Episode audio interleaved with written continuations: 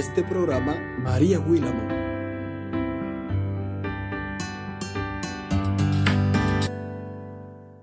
Dios les bendiga, Dios les guarde. Gracias, muchísimas gracias por estar nueva vez con nosotros en otro episodio más de nuestro podcast. Y antes de empezar con el tema, quisiera decirle a cada uno de ustedes que es para mí muy importante tener un vínculo o una comunicación con cada una de las personas que me escuchan, saber sus opiniones, saber si tienen alguna pregunta, si difieren de mí, quieren dar su punto de vista, si quieren debatir el tema. Eso es sumamente importante para mí porque a veces siento que estoy hablando sola y su opinión, sus comentarios, sus preguntas, sus sugerencias son muy importantes para mí. Entonces he decidido crear un grupo en la plataforma de Telegram para aquellas personas que se quieran unir. En ese grupo lo que vamos a hacer es debatir los temas que se traten en el podcast, si usted tiene alguna pregunta, si no entendió algo, si quiere dar su punto de vista, lo que usted guste. Ahí en este grupo lo vamos a tratar. Además, por ahí estaremos informando de los episodios, también estaremos hablando de ciertos proyectos que vamos a traer con el podcast más adelante. Así que si usted se quiere unir a este grupo, le voy a dejar el link de invitación en la caja de descripción para que usted se una si así lo desea. Y recordándoles también que es sumamente importante para mí, como dije anteriormente, saber sus opiniones, saber sus comentarios, saber qué usted piensa. Si no quiere unirse al grupo, eh, puede dejarlo en la caja de los comentarios eh, si me está escuchando en YouTube. Si lo está haciendo a través de otra plataforma de podcast, lo puede hacer vía las redes sociales, siempre las digo al final en Instagram y en Facebook, arroba de todos podcast, usted me puede escribir y yo estaré feliz de leerles. Y cuando digo feliz, no es figurado, es literal, feliz, feliz. Entonces, nada, quería dejarles esto, eh, un conocimiento a ustedes antes de empezar. Así que ya luego de estos cortos breves comerciales, vamos a empezar con el tema. El episodio del día de hoy es en conmemoración a que el próximo 8 de este mes de marzo vamos a estar celebrando el Día de la Mujer. Entonces yo sé que hay muchas mujeres en la Biblia que son íconos o que son ejemplos que nos dejan un mensaje tan hermoso. Hay algunas que son muy mencionadas y hay otras que quizás no tanto. Entonces, yo he traído este, algunas mujeres de la Biblia para que aprendamos de ellas. Por eso el tema de este episodio es aprendiendo de ellas, porque he querido traer eh, estas enseñanzas que nos deja la historia de estas mujeres que presentan la Biblia. Hay mujeres que, como dije anteriormente, que quizás son muy famosas porque se mencionan mucho, porque tienen mucha relevancia, y hay otras que quizás no se mencionan tanto, pero que también podemos dejar un mensaje positivo de la historia que ellas presentan en la Biblia. La primera que voy a tocar el día de hoy es Abigail. No sé si ustedes saben la historia de Nabal y Abigail. Abigail era la esposa de Nabal. Para ser un poquito breve, el tema de la historia, bueno, resulta que Nabal ofendió al rey David.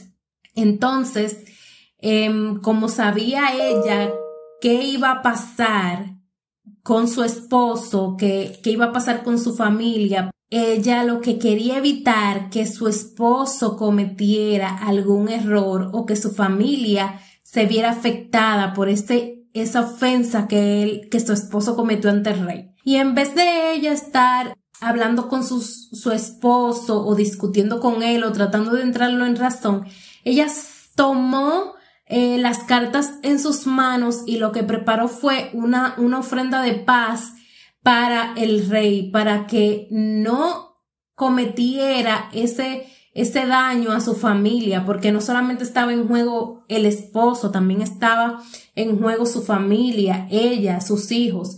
Entonces, ella fue, preparó alimentos, dice la historia que preparó alimentos para los hombres de David, que partió en su burro, en su animal, hacia, hacia el rey. Para ella establecer, pedir perdón en nombre de su esposo, de su familia, para que él no cometiera ningún mal contra ellos.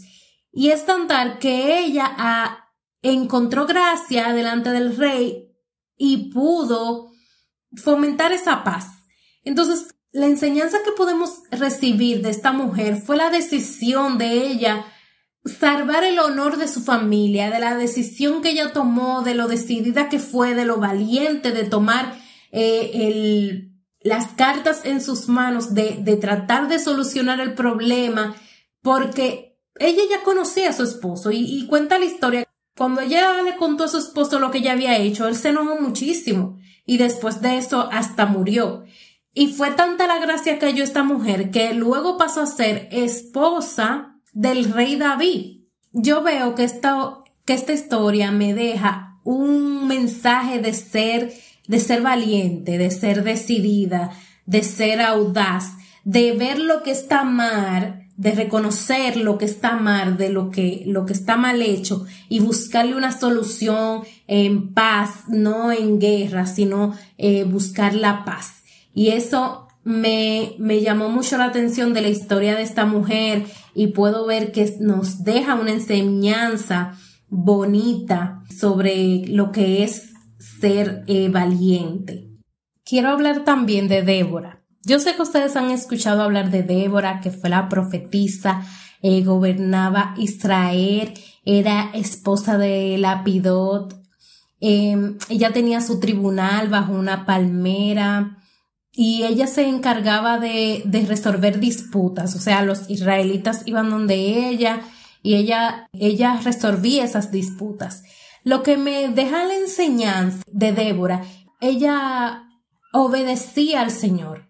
Dios le había dado tal autoridad que era tan extraño verlo en esos tiempos, una mujer como gobernadora, como líder, eh, como jueza, y ella fue jueza, fue gobernadora y el Señor le dio tantas, le dio ese liderazgo, le dio eh, esa, autoridad y ella no lo, no lo defraudó, sino que ella eh, ejerció esa autoridad de la manera correcta, ella obedecía al Señor, ella fue devota al Señor y entonces eso, eso nos muestra a nosotras también que nosotras podemos ser líderes, que podemos ser eh, personas que estén delante, que podemos eh, ejercer autoridad y que el Señor no puede dar esa autoridad a nosotros, que nosotros podemos liderar con los parámetros o con los estándares de que Dios nos manda. Y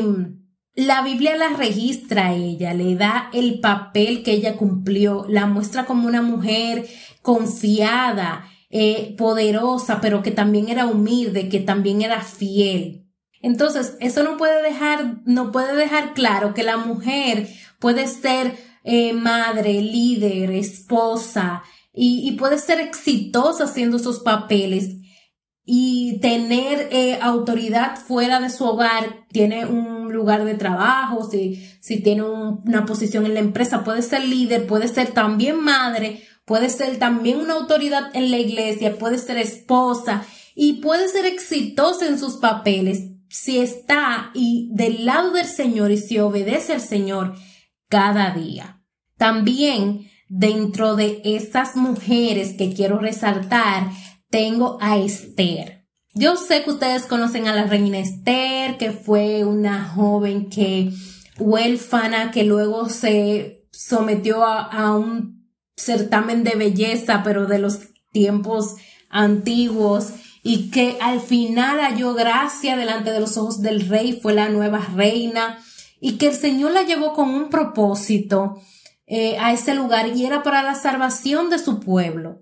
Y me llama mucho la atención en el caso de, de Esther, que ella fue dedicada, ella obedecía a su, a su tutor, que en ese tiempo fue quien la cogió, que ella hacía lo que él le decía, que fue una persona dedicada, obediente, que el Señor la llevó a ese, a ese rango de ser reina. y que también me muestra de que no importa si nosotros venimos eh, de un estatus eh, humilde, si el Señor tiene un propósito contigo, donde quiera que Él te lleve, donde quiera que Él te ponga, eh, nosotros tenemos que saber y tener en cuenta que uno, el Señor es poderoso y nos puede, nos puede llevar de un estatus humilde hasta un estatus muy alto. Y también tenemos que tener en cuenta que si el Señor nos mueve a ciertos lugares, a ciertas posiciones, es con un propósito. No solamente para decir, ah, el Señor me llevó a tal sitio, ya yo soy tal cosa, o alcancé tal estatus, sino que, que con un propósito de más allá de, de bendecir a, a multitudes de personas que quizás nosotros en ese momento no podamos calcular en nuestra mente que podamos bendecir. Y que debemos ser valientes para asumir el reto, porque lo que más me, me llama la atención de Esther es que ella al principio dudó por el tamaño de la responsabilidad que ella tenía sobre sus hombros. Pero ella fue valiente y ella dijo, si perezco, que perezca. O sea, ella tomó su decisión, cogió valentía, se presentó delante del Señor, ella y las personas que con ella estaban y se entregó a ese, a ese propósito que ella tenía determinado para cumplir. Entonces, la, lo que debemos aprender de esta mujer es que hay que ser valiente, hay que asumir el reto que el Señor nos ponga, hay que, hay que llegar a los estatus hay que llegar a los puestos, hay que llevar a, las categorías, no solamente para decir que estamos ahí, sino también para cumplir un propósito mayor a eso, que es bendecir a las personas que están a nuestro alrededor, que lleguen al alcance de nuestras manos o quizás mucho más allá y que nosotros podamos ser de bendición y cumplir ese propósito. Eso es lo que me deja Esther como mujer. Y tengo también otra mujer que también me deja una enseñanza de bondad, de buenas obras, de un corazón desprendido y es Dorcas. Dice la palabra de Dios que en Jope había una discípula llamada Tabita, que traducido quiere decir Dorcas. Esta abundaba en buenas obras y en limosnas que hacía. Yo creo que, que Dorcas es lo que nosotros debemos tratar de, de proyectar o de, de, practicar lo más que nosotros podamos. Y es el tema de, de la bondad, de, del, de dar, de no solamente eh, esperar siempre que recibamos, recibamos y recibamos, sino que también nosotros tener un corazón que dé, ser desprendidos, no solamente esperar eh, todo el tiempo estar recibiendo, sino nosotros también darle a los demás, darle a las personas que necesiten, ser bondadosos, eh, ayudar, ser personas que le guste el servir y ayudar a los demás. Y creo que esta, esta mujer dio o testificó con su vida que ella era de esa manera. Y yo aprendo de ella ese, ese espíritu de dar. Pero no solamente quería hablar de aquellas mujeres que nos dejan un buen mensaje porque tienen una vida buena o tuvieron una vida buena y un ejemplo intachable o de buenas actitudes, sino que también quería hablar de las mujeres que quizás no nos dejan un buen mensaje, pero que de los errores también se aprende. Entonces, una de ellas que quiero tocar en este momento es Zafira. Yo sé que ustedes recuerdan la historia de Ananías y Zafira. Zafira era la esposa de Ananías y ellos tenían una tierra y iban a dar un diezmo, una ofrenda. Ellos mintieron del precio en que vendieron la heredad y mintieron del dinero eh, que, que iban a dar para no darlo todo, sino quedarse con una parte del dinero. Entonces, Pedro eh, los confrontó, impulsado por el Espíritu Santo, y les dijo que él hubiese tenido objeción a que no se diese todo el dinero a la congregación. Lo que no estuvo bien es que ellos mintieran de que habían dado todo el dinero. Entonces, esta mujer no debió de confabularse con su esposo para mentir.